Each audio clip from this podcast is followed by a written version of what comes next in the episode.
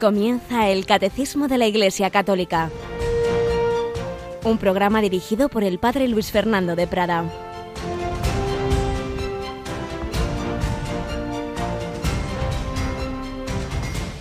Designó el Señor otros setenta y dos y los mandó delante de él, de dos en dos, a todos los pueblos y lugares a donde pensaba ir él, y les decía, La mies es abundante y los obreros pocos. Rogad pues al dueño de la mies que envíe obreros a su mies. Poneos en camino, mirad que os envío como corderos en medio de lobos. Alabados sean Jesús, María y José. Muy buenos días en este martes 14 de febrero, fiesta de los santos Cirilo y Metodio, hermanos. San Cirilo fue monje, Metodio obispo y San Juan Pablo II los añadió pues al patronazgo de Europa. Durante siglos solamente fue patrono San Benito y claro, él venía de la parte oriental de Europa, como él decía justo en, en esa especie de, de, frontera eslavo entre los latinos, latino entre los eslavos, Polonia, y decía, no puede ser, Europa también tiene esta parte.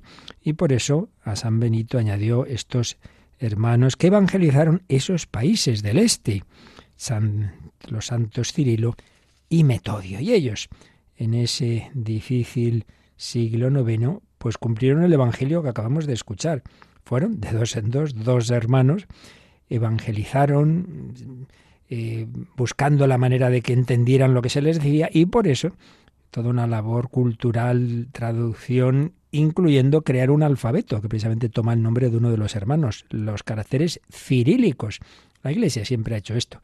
Como explicó en una preciosa conferencia en París Benedicto XVI, la Iglesia, buscando a Dios de una manera indirecta, ha creado cultura, evangelizando, buscando el rostro de Dios, a la vez ha creado una civilización o muchas civilizaciones, en definitiva, algo humano buscando a Dios. Pero vamos a fijarnos en que hoy día, hoy día, más de mil años después de estos hermanos, es todavía, si cabe, más necesaria esa evangelización y bien difícil, porque estamos en tiempos neopaganos. Eh, comenta el Evangelio el padre José Fernando Rey Ballesteros y nos dice estas palabras, cuando pasan los años y Occidente se va paganizando a velocidad de vértigo, las palabras del Señor se vuelven cada vez más acuciantes. La mies es abundante y los obreros pocos. Rogad pues al dueño de la mies que envíe obreros a su mies. La mies es abundante, sí, cada vez más. Son millones quienes viven sin Dios, entregados al vértigo de la tecnología, de los nuevos dogmas, sin otra referencia que lo que marquen los cánones de lo políticamente correcto. Y bueno, habla de que Evidentemente son necesarios catequistas, voluntarios, monaguillos, en todo lo que ayudan a la Iglesia por dentro, pero todavía más los que salen fuera, los laicos que evangelicen el mundo desde dentro. Por eso sigue diciendo, los obreros que el mundo necesita son cirilos y metodios capaces de adentrarse como ovejas entre lobos en un mundo que vive sin Dios, para anunciar a Jesucristo en bares, supermercados, plazas, centros de trabajo, comunidades de vecinos, sí, sí, las parroquias necesitamos personas, pero mucho más apóstoles que salgan, que se sacrifiquen en la calle. Y dice, y que se bañen más en cerveza que en agua bendita. Bueno, ya se entiende que es muy fácil ayudar a la iglesia dentro de, de la ahí, de nuestras iglesias, en nuestras parroquias, en la sacristía. Oh, bendito sea Dios, cuánto bien nos hacen. Pero hace falta salir fuera. Hay que evangelizar en la calle. Bueno, nosotros intentamos hacerlo a través de las ondas, por lo menos, ¿verdad, Yolanda? Buenos días. Buenos días, pues sí, eso intentamos, por lo menos. Y así esas ondas llegan también, gracias a Dios, a los sitios más insospechados, a ese tractor que todos los años en las campañas tenemos unos cuantos agricultores que nos llaman, a esos coches, bueno, eso ni es incontable, a esos camioneros también, que con frecuencia también nos dicen, a esos taxistas, bueno, es una maravilla. Pero pedimos a nuestros oyentes que ellos también eh, hablen a los demás y animen a escuchar Radio María, porque es una forma asombrosa en que el Señor, y lo vemos constantemente, me parece que ya lo leí hace unos días, nos contaba una persona que llamó a nuestra centralita, pues que hace algunos años ya tenía todo preparado para el suicidio. Y se le ocurre encender la radio, oye un Ave María y, empieza a recordar su infancia y empieza pum, pum, pum, pum, pum, y hoy ahí sigue rezando el rosario diario. Menudo cambio del suicidio al rosario diario, ¿verdad? No está nada mal. Sí, tenemos testimonios impresionantes y que nos encogen el corazón y a la vez lo expanden. Lo expanden, claro que sí. Bueno, pues nosotros seguimos en este mes de febrero y a puntito, Yolanda, la semana que viene, miércoles de ceniza, pues tendremos ya esa retransmisión desde Roma de, la misa y tendremos también nuestros Crucis los viernes, tendremos nuestras charlas cuaresmales, en fin, hay que irse preparando, ¿verdad? Va a ser unos días intensos, pero que nos viene muy bien para prepararnos el, para la cuaresma.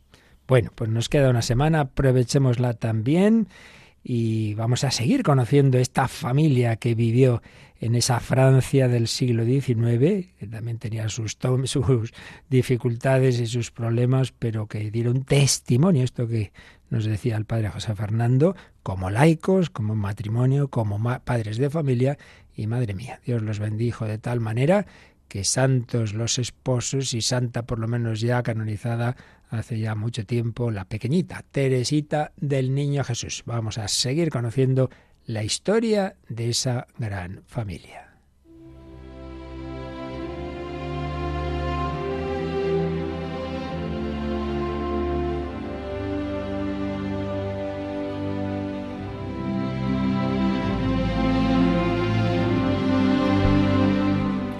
Historia de una familia, una escuela de santidad rasgos de la familia de Santa Teresita de Niño Jesús basados fundamentalmente en el libro de ese nombre, Historia de una familia de hace ya años del padre Esteban José Plat. Habíamos hablado algo de los padres de Luis, de Luis Martín, y seguimos. No más de siete años y medio tenía el niño Luis cuando abandonaron Estrasburgo. Su padre era militar y tuvo por ello diversos cambios de destino. Él, pues que había vivido esa, esa tradición desde su niñez, había percibido el ritmo seductor de los desfiles militares y siempre conservará cierta afición y estima del servicio militar, pero no iba a ir por ahí su vocación. Sus padres procuraron pues una buena educación para Luis y aunque parece no haber obtenido su formación en cuanto a la enseñanza secundaria se inició suficientemente en el aprendizaje del francés para poder apreciar los libros selectos. Y él, por su cuenta, se dio, con se dio personalmente al estudio de, de los autores clásicos, como luego enseguida recordaremos. Sí, le atraía la carrera militar, pero tenía también un alma de artista. De hecho, dibujaba muy bien y hacía trabajos primorosos. Y entonces fue viendo que le atraía cincelar objetos de valor. Por eso se preparó para el arte de la relojería.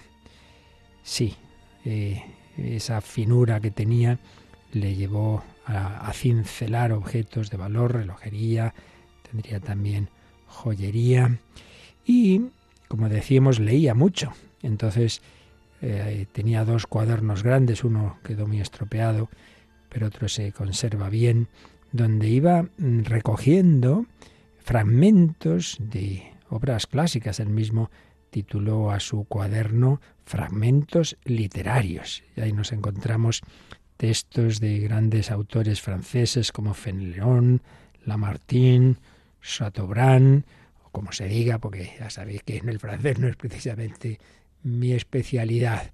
Un hombre que iba creciendo en la unión con Dios y también así en la formación humana.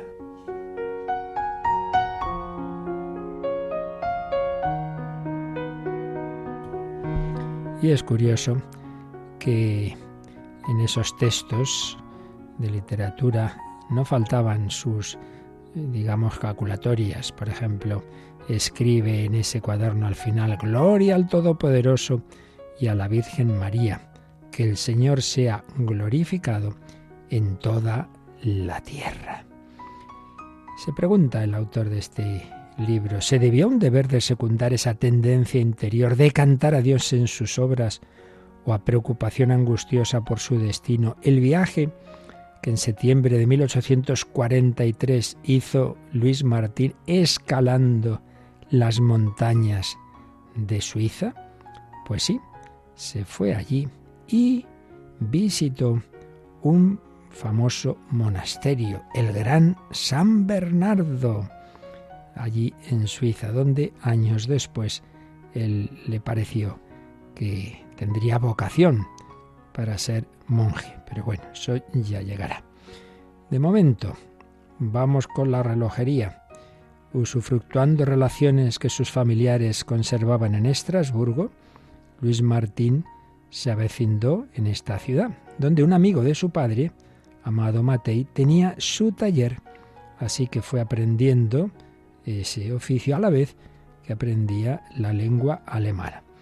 En esta ciudad se estuvo unos dos años y por cierto, ahí ya tuvo un gesto heroico, porque un hijo de esa familia en la que estaba acogido eh, cayó, estaba bañándose en unas aguas donde eh, de repente el, joven no encontraba fondo, se ve que no nadaba, no nadaba bien, en cambio Luis, que era un excelente nadador, se lanzó eh, en su auxilio. El amigo vencido por las ondas del oleaje se agarra a su cuello y a poco, poco lo, arrastra al fondo. Pero podían haber muerto los dos fácilmente. Sin embargo, pues pudo sacarlo adelante.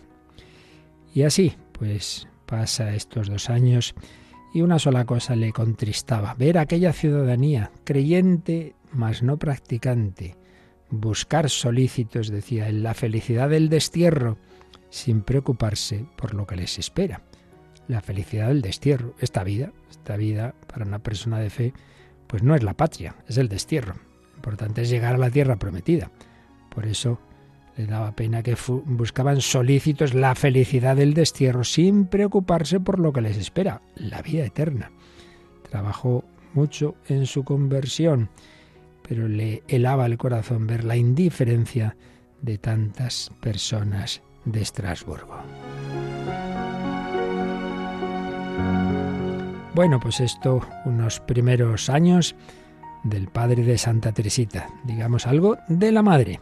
Celia, Celia Guerín, también, también recibió desde la cuna esa doble herencia de la fe católica y del valor castrense, también familia militar. Su padre había nacido el 6 de julio de 1789, no suena la fecha, ¿verdad? La Revolución Francesa. Y se complacía en evocar este hombre entre los recuerdos de su adolescencia, las incursiones sacrílegas de los azules, aquellos soldados que tuvieron esos años de persecución religiosa tan intensos. Recordaba las misas ocultas, las mil estratagemas de que los vecinos se valían para ocultar a los sacerdotes que llamaban refractarios, los que no habían querido dar ese juramento, un juramento que ponía al Estado por encima del Papa, y claro, pues algunos por desgracia, pues sí, se plegaron, muchos, pero otros no, y esos o los mataban o al destierro, normalmente los mataban si los pillaban. Y, ahí estaba un tío, un tío de Celia, don Guillermo Marín Guerín. Se ocultó en el granero de la hacienda familiar. Y es curioso que un niño, uno de los niños de la casa, Isidoro, era el encargado de escoltarlo en sus giras apostólicas por la campiña. Pero un día, dos soldados furiosos penetraron violentamente en la casa, la inspeccionaron de punta a cabo. Estuvieron a punto de encontrar al sacerdote. Este se escondió bajo la artesa y debió su salvación al niño, el cual bajó la tapa, se sentó encima como si nada hubiera, esparció los juguetes y con sus sonrisas despistó a esos soldados que si no es por el niño se cargan al pobre cura. Qué curioso pues esos tiempos difíciles, como siempre la Iglesia cada poco tiempo tiene persecuciones en todas partes. No le faltaba audacia a este sacerdote, ¿no?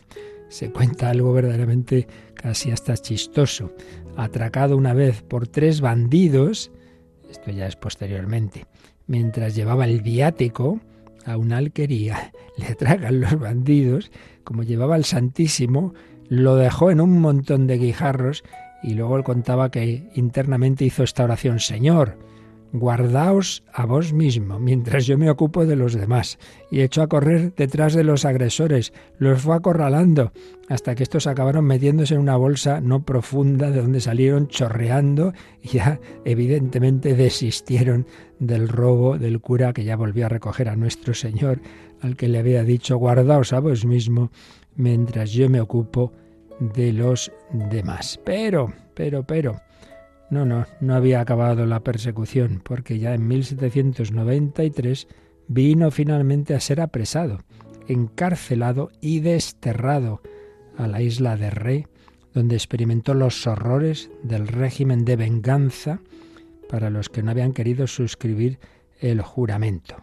Menos mal que llegó a tiempo una reacción, la reacción termidoriana que, con la que pudo quedar libre, que si no, ahí acaba sus días. Bueno, pues el padre de, Celia, Isidoro, eh, como militar, en 1809 fue incorporado al ejército y precisamente estuvo en España en la guerra de la independencia, desde el desastre de Vitoria hasta la batalla de Tolosa. Y en 1828 damos ya un salto, contrajo matrimonio con Luisa Juana Macé en la humilde iglesia de Pré en Pel en Mayenne y tendría tres hijos.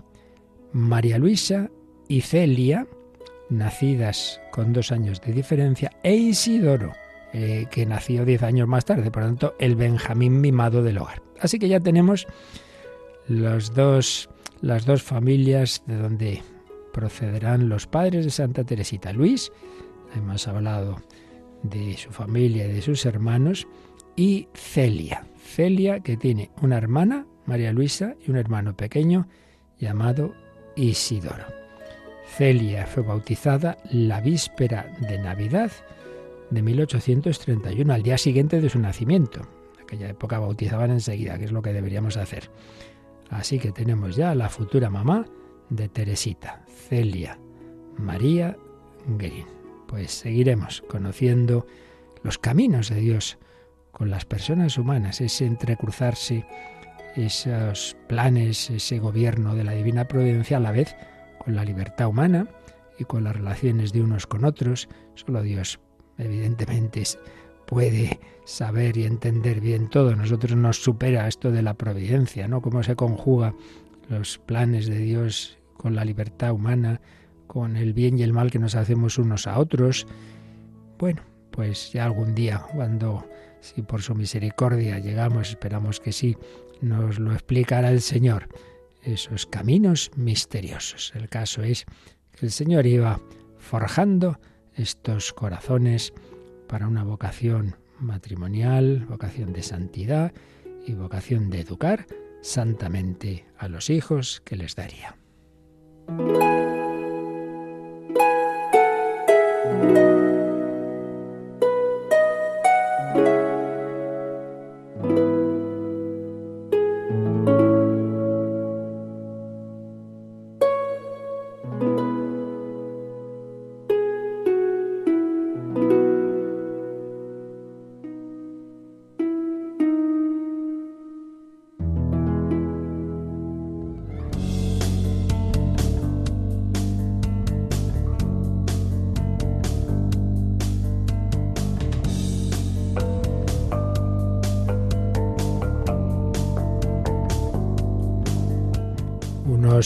caminos de Dios, de su providencia, con cada una de las personas y por supuesto con la humanidad como tal, con los pueblos, y es lo que estábamos viendo de cómo el Señor eh, a lo largo de toda la historia de la humanidad iba trazando eso que llamamos la historia de la salvación, creada una humanidad a su imagen y semejanza, pero con esa libertad necesaria para corresponder a su amor una libertad que mal usada genera el pecado, el pecado original y todo el río tremendo, por no decir tsunami de, pecados, pero Dios no abandona esa humanidad, sino que tiene ese plan de, de preparar el momento central, la encarnación redentora del Hijo de Dios, de manera que uno de esa humanidad iba a ser nuestro ascensor para poder llegar a ese cielo del que nos habíamos separado, ese paraíso del que nos habíamos auto excluido. Jesucristo, camino, verdad y vida, modelo y mucho más que modelo, redentor, porque nos iba a obtener la gracia para ir sanando esos pecados, para el perdón de nuestros pecados y para la transformación de nuestra vida, de nuestro corazón. Una gracia se nos iba a comunicar a través de su cuerpo místico, la Iglesia, y de una manera muy especial a través de los sacramentos. Estamos viendo sacramento Rails, el sacramento de los sacramentos, el Santísimo Sacramento, la Eucaristía. Y precisamente estábamos en el apartado la Eucaristía en la economía de la salvación, es decir, en ese plan de Dios que Él fue preparando. Y por eso, en concreto, estábamos en la preparación de la Eucaristía eh, que hemos visto y volveremos a hacer a profundizar más en los signos del pan y del vino en el Antiguo Testamento. Eh, estuvimos pues recordando algunos de los momentos clave de esa preparación, la prefiguración en escenas, como por ejemplo el gesto de Melquisedec, rey sacerdote, el capítulo 14 del Génesis, pero sobre todo en la historia de Israel al salir de Egipto, el Éxodo, la Pascua, el pan, los panes ácimos, el maná del desierto, el cáliz de bendición, que, que estaba al final de ese banquete pascual, y estábamos ya en la vida de Jesús. Habíamos hablado de esos milagros que prefiguraban la Eucaristía, las multiplicaciones de los panes. Habíamos visto lo que nos cuenta San Mateo en los capítulos 14 y 15, también el agua convertida en vino en Caná, algunas otras alusiones, pero vamos hoy a fijarnos en cómo una de esas multiplicaciones de los panes, como la cuenta el cuarto Evangelio San Juan, pero además seguida, tras otra escena que enseguida comentaremos, seguida de un discurso muy importante de Jesús sobre el pan de la vida, el discurso eucarístico del capítulo 6 de San Juan. Bueno, pues hoy vamos a centrarnos en esto. ¿Cómo trata San Juan la Eucaristía? Y de ello nos habla el último número de este bloquecito, de este apartado de los signos del pan y del vino, el número 1336. Vamos con él. El primer anuncio de la Eucaristía dividió a los discípulos, igual que el anuncio de la Pasión los escandalizó. Es duro este lenguaje, ¿quién puede escucharlo? La Eucaristía y la cruz son piedras de escándalo. Es el mismo misterio y no cesa de ser ocasión de división. ¿También vosotros queréis marcharos? Esta pregunta del Señor resuena a través de las edades como invitación de su amor a descubrir que sólo Él tiene palabras de vida eterna y que acoger en la fe el don de su Eucaristía es acogerlo a Él mismo. Bueno, pues primero comentamos un poquito estas bellas palabras que nos dice el catecismo, y es que este discurso que vamos a analizar con calma eh, termina así, termina con una división entre los oyentes. Eh, hasta ese momento eh, las masas seguían a Jesús, muchos, muchos. Esa es la primera fase, quizá como un año, una cosa así, de la vida pública, en que, claro, ese hombre impresionaba muchísimo sus palabras, como predicaba esa doctrina, que veían que no eran cititas ahí de aquí de allá, erudición vacía, como tantas veces escuchaban a sus escribas, sino algo que brotaba del corazón y con una autoridad increíble. Se os dijo, pero yo os digo, madre mía, pero se está poniéndose al nivel de, del Yahvé que dio la ley en el Antiguo Testamento y con ese poder de expulsar a los demonios, Satanás, vete. Y con esos milagros, que es más fácil decir tus pecados son perdonados o decir coge tu camilla, levántate y anda. Pues sí, las masas le seguían y luego, claro, esas multiplicaciones de panes. Entonces, oh, madre mía, este es el profeta que tenía que venir al mundo.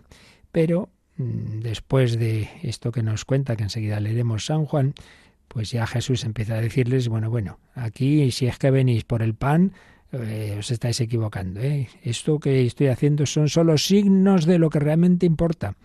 Y lo que importa es otro pan, el pan de la vida, el pan de, de la vida eterna. Y ese pan soy yo mismo. si no coméis la carne del Hijo del Hombre. ¿Pero qué está este diciendo? Por eso dice el catecismo que ese primer anuncio de la Eucaristía dividió a los discípulos, igual que el anuncio de la pasión. Esta escena es muy parecida en el, trasfondo, digamos, a lo que nos cuenta San Mateo en el capítulo 16, cuando, pues al final de ese primer eh, periodo de la vida pública, Jesús pregunta a sus discípulos, ¿quién dicen los hombres que es el Hijo del Hombre? Pues unos que Juan Bautista, otros que Elías, uno de... ¿Y vosotros quién decís que soy yo? San Pedro, inspirado por el Espíritu Santo, tú eres el Mesías, el Hijo de Dios. Sí, hasta ahí inspirado por el Espíritu Santo. Pero a partir de ese momento Jesús dice, empieza a hablar de cómo va a ser su mesianismo. Y es cuando ya empieza a hablar de la pasión. Y ahí ya no le inspira el Espíritu Santo, sino Satanás, cuando San Pedro dirá, no, Señor, no te puede pasar eso, lejos de ti. Y Jesús pues se pone serio y dice, ponte detrás de mí, Satanás, que es eso de decirme lo que tengo que hacer. Tú detrás de mí, tú sígueme, no yo a ti, no voy a hacer lo que tú me digas. Y habla de la pasión.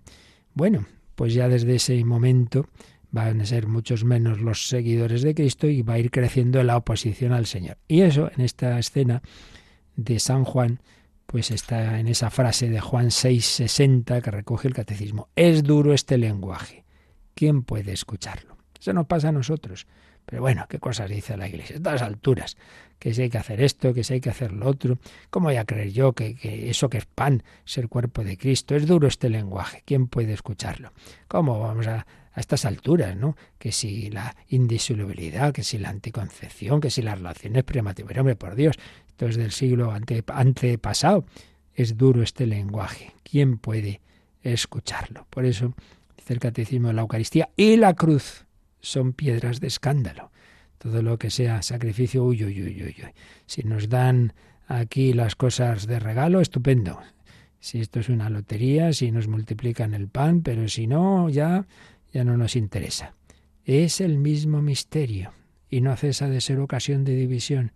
La cruz, lo que nos cuesta, y la Eucaristía. Y como Jesús no es como esos políticos que solo les interesa que les voten y a ver qué digo yo para caer bien y, y sacar más, más votos, sino lo que le interesa es que le sigamos de verdad. Cuando Jesús ve que hay muchos que se están escandalizando y marchando, va y les dice a sus apóstoles, ¿también vosotros queréis marcharos?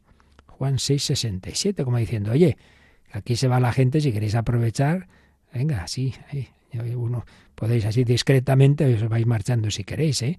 Yo no quiero nadie forzado. El Señor es tremendo, cómo respeta nuestra libertad, nunca te obliga, como cuando le quiere seguir a alguno y siempre el Señor usa un condicional, si alguno quiere seguirme, si quieres, si quieres ser perfecto, le dice al joven rico, pues a sus doce apóstoles, también vosotros queréis marcharos, y nos dice el catecismo. Esta pregunta del Señor resuena a través de las edades como invitación de su amor a descubrir que sólo Él tiene palabras de vida eterna. Porque San Pedro, es curioso el paralelo con la escena de Mateo 16, pues de nuevo también aquí tiene una respuesta buena. Eh, pero Señor, ¿a quién iríamos? Si sólo tú tienes palabras de vida eterna. Qué precioso. Yo creo que San Pedro no se enteró de nada. no entendió nada de la Eucaristía, lo mismo que toda la gente que protestaba. Pero, sin entender, él desde luego había descubierto al cabo del tiempo que llevara con Jesús, quizá un año, como os decía, pues que ese hombre era alguien muy especial, que tocaba su corazón, que él no entendía mucho, pero desde luego nadie hablaba como él, ni nadie vivía como él, y él lo quería, se iba haciendo su amigo se iba haciendo su amigo. Solo tú tienes palabras de vida eterna. Eso nos pasa a nosotros. Yo muchas veces no entiendo. Señor, no, no te entiendo. Este, de verdad que hay cosas que, que, uno no entiende de la providencia y por qué permites esto o lo otro. Recuerdo un profesor muy simpático que, que decía a veces, ay, qué cosas permite Dios. Si yo fuera Dios no las permitiría. Pues sí, pero no somos Dios. Él sabe más, hay que fiarse del Señor. Pero no te entiendo, Señor, no te entiendo. Pero es que la fe no es entender, es fiarse. fijaos en que la Virgen y San José, cuando desaparece Jesús con 12 años y después de tres días de angustia lo buscan y lo encuentran en el templo, y ¿pero qué haces aquí? Pero hijo mío, ¿por qué nos has hecho esto? ¿No sabíais que yo debía estar en las cosas de mi padre o en la casa de mi padre? Dice que no entendieron su respuesta. No entendieron. La Virgen María llena de gracia y San José. Pues eso, ahí lo tenemos claro. La fe no es entender, es fiarse. Dice, bueno, no entendemos, pero, pero es el Hijo de Dios. Él sabe más. Fiémonos, Señor, tú tienes palabras de vida eterna. Pregunta del Señor a ti y a mí. ¿Tú te quieres marchar? Ahora que tanta gente abandona a Jesús, que abandona la iglesia, que lo reduce al Señor a un profeta más, a una religión más, ¿también tú quieres dejar? ¿Te quieres ir de la iglesia? ¿Quieres dejar los sacramentos? ¿Tú también quieres criticar? ¿También vosotros queréis marcharos? Esta pregunta del Señor resuena a través de las edades, resuena en esta época difícil, como invitación de su amor a descubrir que solo Él tiene palabras de vida eterna. No, no, no va a llenar tu corazón el hedonismo, el, el fútbol, eh, la tecnología, todo eso está, estará, servirá más o menos, pero estamos hechos para mucho más, para mucho más. Sigue siendo verdad. Lo mismo que le pasó a San Agustín hace un montón de siglos. Nos hiciste, Señor, para ti. Nuestro corazón está inquieto hasta que descanse en ti. El, por lo mismo, nada de nuevo bajo el sol, el hedonismo, viviendo con una 15 años, la fama, oh, el orador que bien habla, el discurso ante el emperador, sí, sí, y cuántas, cuantísimas veces vemos a los famosos de nuestro mundo, qué mal acaban, hechos polvo por dentro, pero cuántas veces, y con drogas, y, y tantas veces también el suicidio, que no, que no, que no nos basta con lo de aquí. Solo tú tienes palabras de vida eterna. Y acaba diciendo el catecismo, acoger en la fe el don de su Eucaristía es acogerlo al mismo. No, si yo creo en Dios, pero no en la iglesia, mira, déjate de historias. Decir eso es como decir, bueno, sí, alguien habrá por ahí arriba, pero ese alguien no tiene nada que ver con tu vida. Dios se ha, ha bajado, se ha hecho hombre, se ha hecho carne y prolonga su encarnación en la Eucaristía. Por tanto, si realmente quieres escuchar a Dios, búscale como Él se ha manifestado, no una idea lejana de alguien que está ahí muy lejos y que no tiene nada que ver con mi día a día. Él está aquí, en medio de nosotros, en la Eucaristía acoger en la fe el don de su Eucaristía es acogerlo a Él mismo. Vamos a responderle al Señor ante esa pregunta. ¿Tú también te quieres marchar? No, no, Señor, no me quiero ir. Quiero estar contigo. Sé que tú eres el pan de la vida. Sé que nadie más me da la vida eterna, que nadie más puede llenar mi corazón como tú lo sé. Y sé además que ese es el camino no solo para tener la vida pues con sentido y plenitud y felicidad aquí, sino para llegar a esa plenitud de vida eterna más allá de la muerte. Tú eres el pan de vida eterna. Yo soy la resurrección.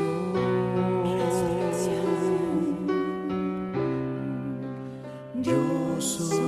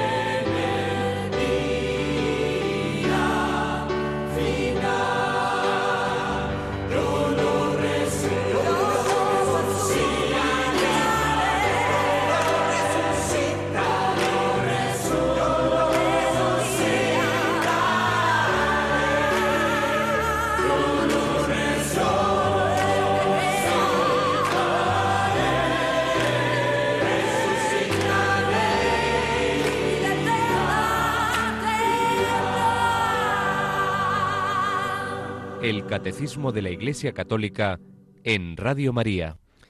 Tú tienes palabras de vida eterna. La Eucaristía es el centro de nuestra fe porque en ella está Jesucristo, que es el centro de nuestra fe. Por eso el Catecismo nos sugiere que repasemos un número que vimos no hace mucho, pero que ahora lo podemos entender mejor. Yolanda, el 1327. En resumen, la Eucaristía es el compendio y la suma de nuestra fe. Nuestra manera de pensar armoniza con la Eucaristía y a su vez la Eucaristía confirma nuestra manera de pensar. Pues lo que os decía antes, nuestra fe, el centro de ella es que Dios, que Dios es un ser personal, que nos ama personalmente, que es familia, Padre, Hijo y Espíritu Santo, y que el Hijo eterno, Dios de Dios, luz de luz, se ha hecho nuestro hermano, se ha hecho carne. El centro de nuestra fe es que creemos en Jesucristo. ¿Quién dicen los hombres que es el Hijo del Hombre? El Hijo de Dios, como el Padre, pero hecho nuestro hermano, para llevarnos a esa familia de Dios. Pues bien, esa encarnación, ese verbo hecho carne, se está presente, prolonga su encarnación en la Eucaristía. Por eso es la clave, es que es el centro, es el centro. Aquí está el mismo Jesucristo con el que iban los apóstoles, el mismo cuyo cuerpo se formó en el seno de María Virgen por obra y gracia del Espíritu Santo. La Eucaristía es por eso el compendio y la suma de nuestra fe, una persona y un hecho, porque como veremos más adelante, en la celebración eucarística no solo está esa persona de Jesús como nuestro amigo, sino como nuestro redentor y la suma de su obra redentora, el misterio pascual. Jesús se ofrece, renueva el ofrecimiento de su vida, ese sacrificio, ese cuerpo y sangre entregados, sangre derramada para el perdón de nuestros pecados. Por eso acoger en la fe el don de la Eucaristía es acogerlo a Él mismo, a Él mismo. Esta es nuestra fe, este es el misterio de la fe.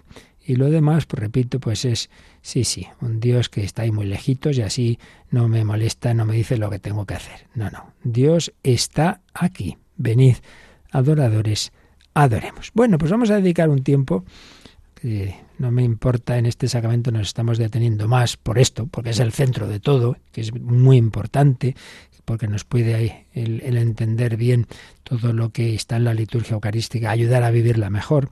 Por eso no, no tengamos prisa. Digo que vamos a ir viendo este capítulo 6 de San Juan y lo vamos a hacer pues de, la mano de alguien que sabe muchísimo, Monseñor José Rico Pavés, en una de sus obras sobre los sacramentos de iniciación. Entonces, mm, eh, comienza hablándonos en general de la Eucaristía en el Evangelio de San Juan. Y siempre hay una, una cuestión que se suele plantear, y es que los otros tres evangelistas, Mateo, Marcos y Lucas, relatan la institución de, de la Eucaristía. Y, y, San Juan no. Dice, ¿y por qué no, no? Entonces, bueno, pues hay bastantes razones que lo explican. Por un lado, esto hablando en general, todos sabemos que es el Evangelio que se escribe más tarde. Entonces se da, uno se fija y se, se nota que San Juan, claro, conocía los otros evangelios y quería completarlos. Entonces, cosas que ya están más que contadas en los sinópticos, bueno, pues él no las cuenta. Normalmente, si las cuentas porque quiere añadir algo, pero generalmente no lo hace. Y en cambio completa lo que ellos no dicen. Eso por un lado. Pero sobre todo, una segunda razón es que nos pone este discurso que no ponen los demás. No hay que olvidar una cosa, que esto es muy importante. Los evangelios no nunca, o sea, los evangelistas no pretendieron contar todo y en un orden cronológico como hace como haríamos hoy una biografía. Son biografías pero del estilo de la época. Esto se ve también comparándolo con, con, biografías de personajes del mundo romano, etcétera, eh, era un tipo de biografía normalmente que no es como la actual, como si fuera un vídeo que recoge cada cosa exactamente, sino lo esencial, lo esencial y seleccionando el biógrafo lo que le parecía más importante. Entonces los evangelistas seleccionaban en, efecto las escenas y los discursos de Jesús, también pensando a quién dirigían su evangelio. Era muy distinto dirigirlo a los propios judíos como hacía San Mateo que dirigirlo a los gentiles, como, como hace San Lucas, es distinto, evidentemente. Y entonces, bueno, mm, San Juan recoge este discurso que no recogen los otros, este discurso del capítulo 6 de San Juan. Claro, es un discurso, como veremos, pues muy eucarístico. Entonces, bueno, pues ya está ahí dicho lo esencial de lo que los otros mm, nos cuentan a propósito de la institución de la Eucaristía. Pero también una tercera razón es que San Juan sí que nos cuenta la última cena, pero en ella nos dice algo que no habían dicho los otros, que es el lavatorio de los pies.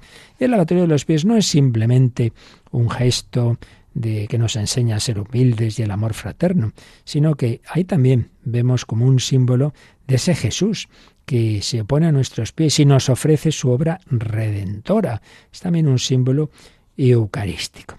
Pero, como digo, ante todo, lo, que sin duda es la principal razón y en cualquier caso lo que vamos nosotros ahora a analizar es este discurso del capítulo 6 de, de San Juan, que como señala Monseñor Rico Pávez, ha recibido dos interpretaciones globales que realmente son complementarias. Una, la interpretación sapiencial, que interpreta ese pan, ese pan de la vida del que habla Jesús, como la palabra de Dios bajada del cielo. Bueno, esto es verdad, claro, evidentemente. No solo de pan vive el hombre, sino toda palabra que sale de la boca de Dios. Sí, el pan es esa palabra con mayúsculas. Esto ha tenido una interpretación católica en la antigüedad Clemente de Alejandría, Orígenes, en el siglo XVII el cardenal Cayetano, pero también una interpretación protestante. Claro, los protestantes, eso de los sacramentos, pues lo tienen, dan pues una, una versión de ellos muy, muy pobre, prácticamente solo como tal sacramento, como lo entendemos nosotros, solo aceptan el bautismo, pues lo importante es la palabra. Entonces, algo que en sí mismo es verdad, que Jesús es la palabra, pero, pero no es toda la verdad.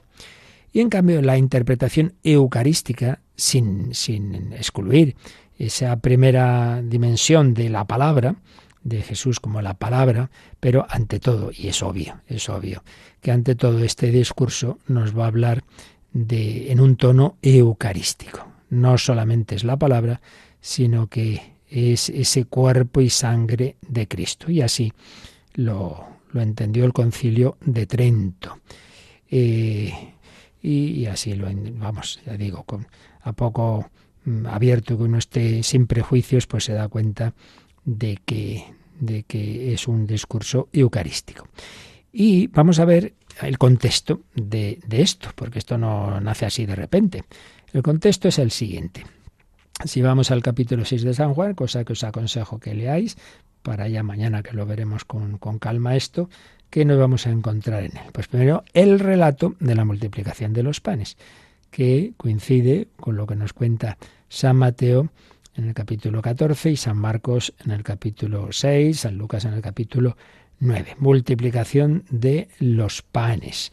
Eh, ese, esa multiplicación en que hay cinco panes y dos peces. Entonces veremos pues cómo lo cuenta San Juan. Bueno, ¿cómo termina esa multiplicación? porque la gente está entusiasta y este es el profeta que va a venir al mundo. Entonces lo, que, lo querían hacer rey. Entonces Jesús se quita de en medio, se, se retiró y se subió al monte él solito.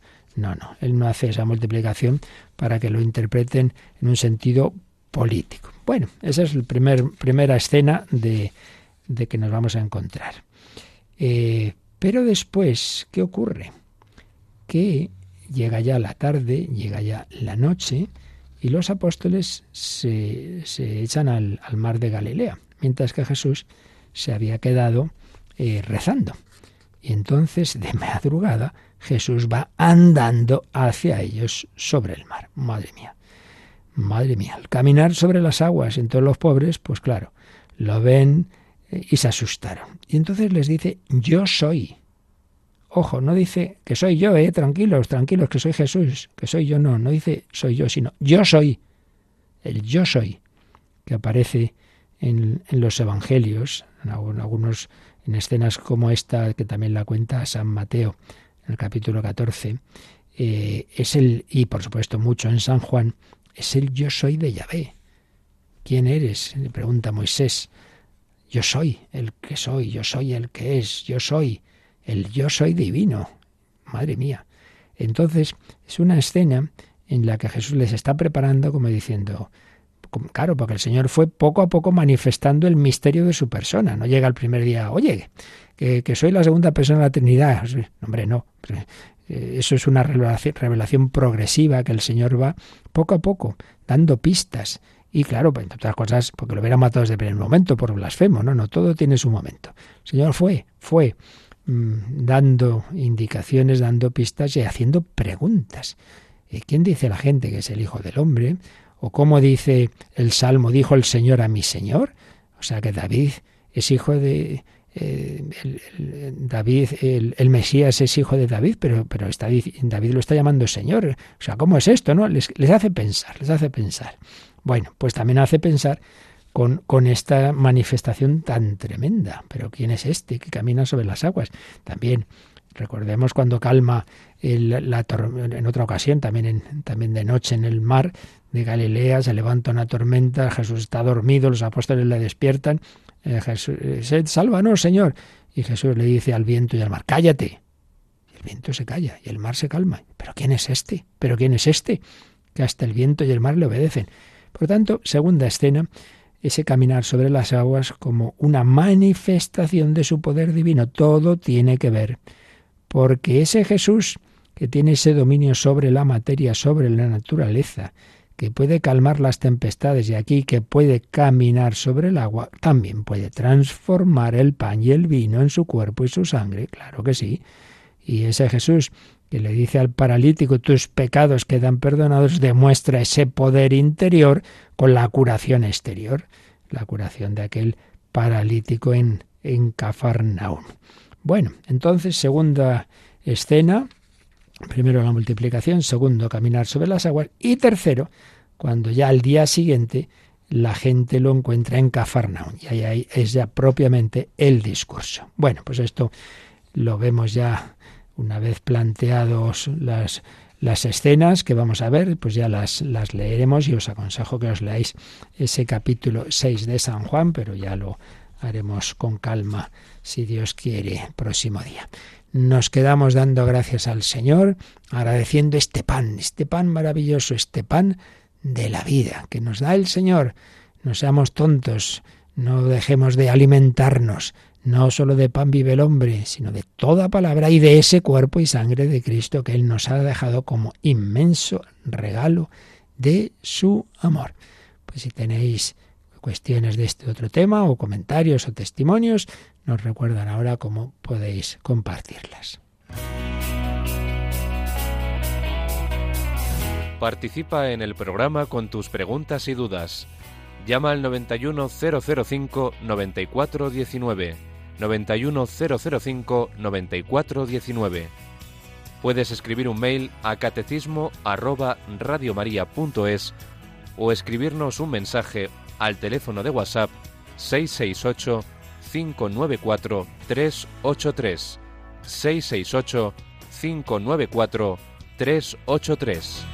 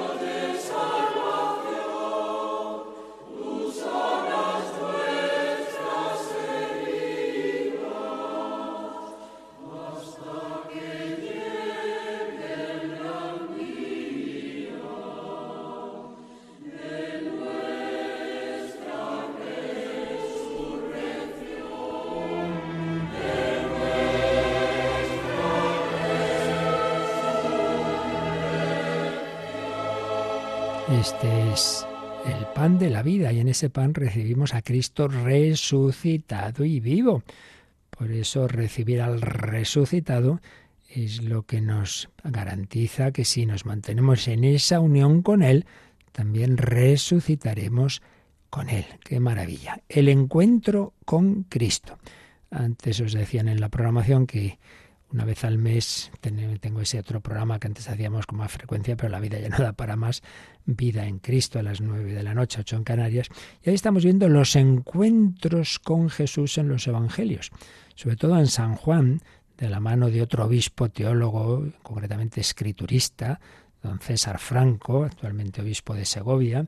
Tiene obras preciosas, muy, muy profundas, muy científicas, pero a la vez muy espirituales y la más reciente me parece que es esta, en Encuentros con Jesús en el Evangelio de San Juan, y siguiendo esa y otras obras, pues estamos viendo esos encuentros, la llamada de los apóstoles, la verdad es que es una preciosidad, pues el ver cómo esos encuentros que Jesús tuvo en su vida, los quiere tener con nosotros.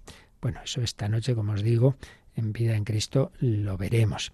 Pero ahora le damos gracias al Señor por esa presencia suya en la Eucaristía. Y también como esa palabra del Señor pues se difunde a través de las radios. Todos los días tenemos testimonios, por ejemplo, José Miguel Mata escribía desde que descubrí Radio María no escucho otra cadena. Me hace feliz, me enseña a amar a Dios. Todo su contenido es positivo para todos. Que Dios os bendiga siempre, siempre. Pues muchas gracias, José Miguel, y a todos vosotros. Entre todos pues vamos haciendo posible esta evangelización, como en su siglo lo hicieron Cirilo y Metodio, a los que hoy celebramos y pedimos por esta Europa, esta Europa que, va perdiendo a pasos gigantados esas raíces cristianas y así le va. Una Europa suicida, con una crisis demográfica terrible, con el genocidio tremendo de, del aborto, de tanta gente cada vez más, es el continente sin, sin comparación de, de más suicidios, siendo el más rico. Ay, Dios mío. Pues nada, pedimos al Señor, a la Virgen María, pedimos a estos copatronos de Europa, Cirilo, Metodio, San Benito y luego las mujeres, que puso también San Juan Pablo II, Santa Catalina de Siena, Santa Brígida y Edith Stein o Teresa Benedicta de la Cruz, intercedan por Europa. La bendición de Dios Todopoderoso, Padre, Hijo y Espíritu Santo, descienda sobre vosotros. Alabado sea Jesucristo.